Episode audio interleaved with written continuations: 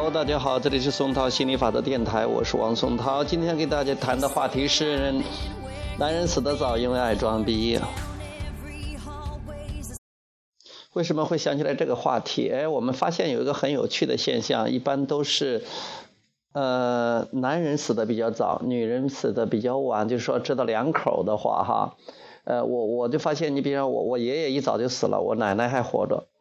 呃。呃，有我在我们村里边发现很多，就是这个奶奶还在，那个那个爷爷啊就不在了。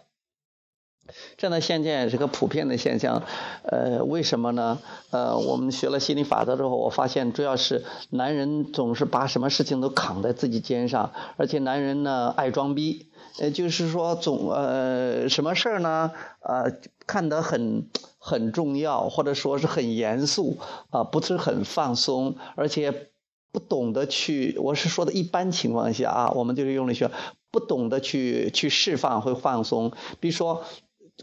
男儿有泪不轻弹，那就是说你想哭都不能哭，想释放都不能释放，意思说是快点死。你比如说你释放的话，你可以轻松一些，可以让自己什么呀，允许一些，那这样的话你的身体会好一些，你都你都可以长寿一些呀。如果你哭都不敢哭，至少是不敢在众人面前哭，不然不能在别人面前哭啊。当然，现在男人也可以哭了啊，就说有些有进步了啊。但是大部分人还是觉得，要是女女女孩子吧，女人呢哭的话，好像还挺楚楚可怜的，而且还是挺可爱的啊，觉得顺呃就是，呃这个自然而然了啊，就是很容易理解的。但是男人好像都不行啊，如果是女人。没有工作，啊，就说呃跟着这个男的的话，他不叫吃软饭，就就天经地义的。就像我妈妈，她一一直都没有工作，我爸爸工作，然后她就在家里边，就是个家庭妇女，也没有什么呀。但是假如说一个女的在外边打拼啊挣钱，一个男的如果是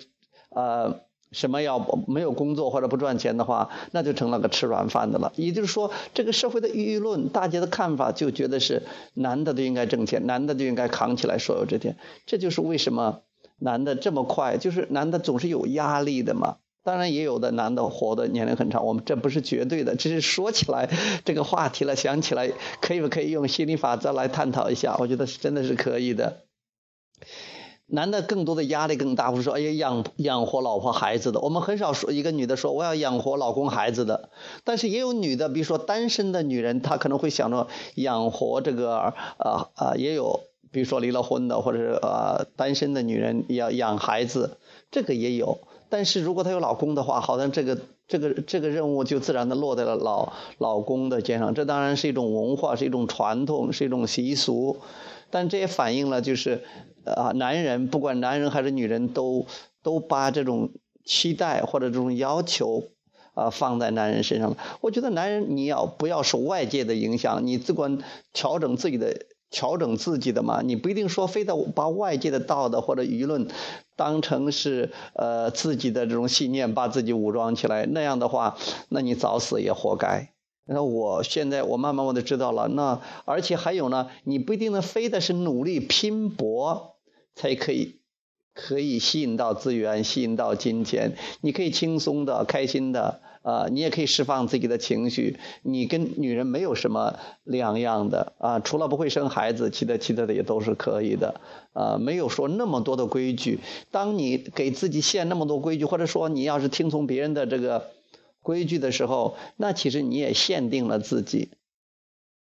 很多东西是可以反思的啊，要跟随自己的情绪引导系统，而不是跟随外界的那些引导啊。我觉得这才是个大智慧啊，而不是说啊，我有多强壮，我要怎么怎么怎么样，我要给你幸福，我要改变全世界，改变世界啊，我我呃，我要为谁谁谁负责任，这些东西只会让你备受压力，这些东西只会让你死得更早。如果你愿意早死点，那也没有问题，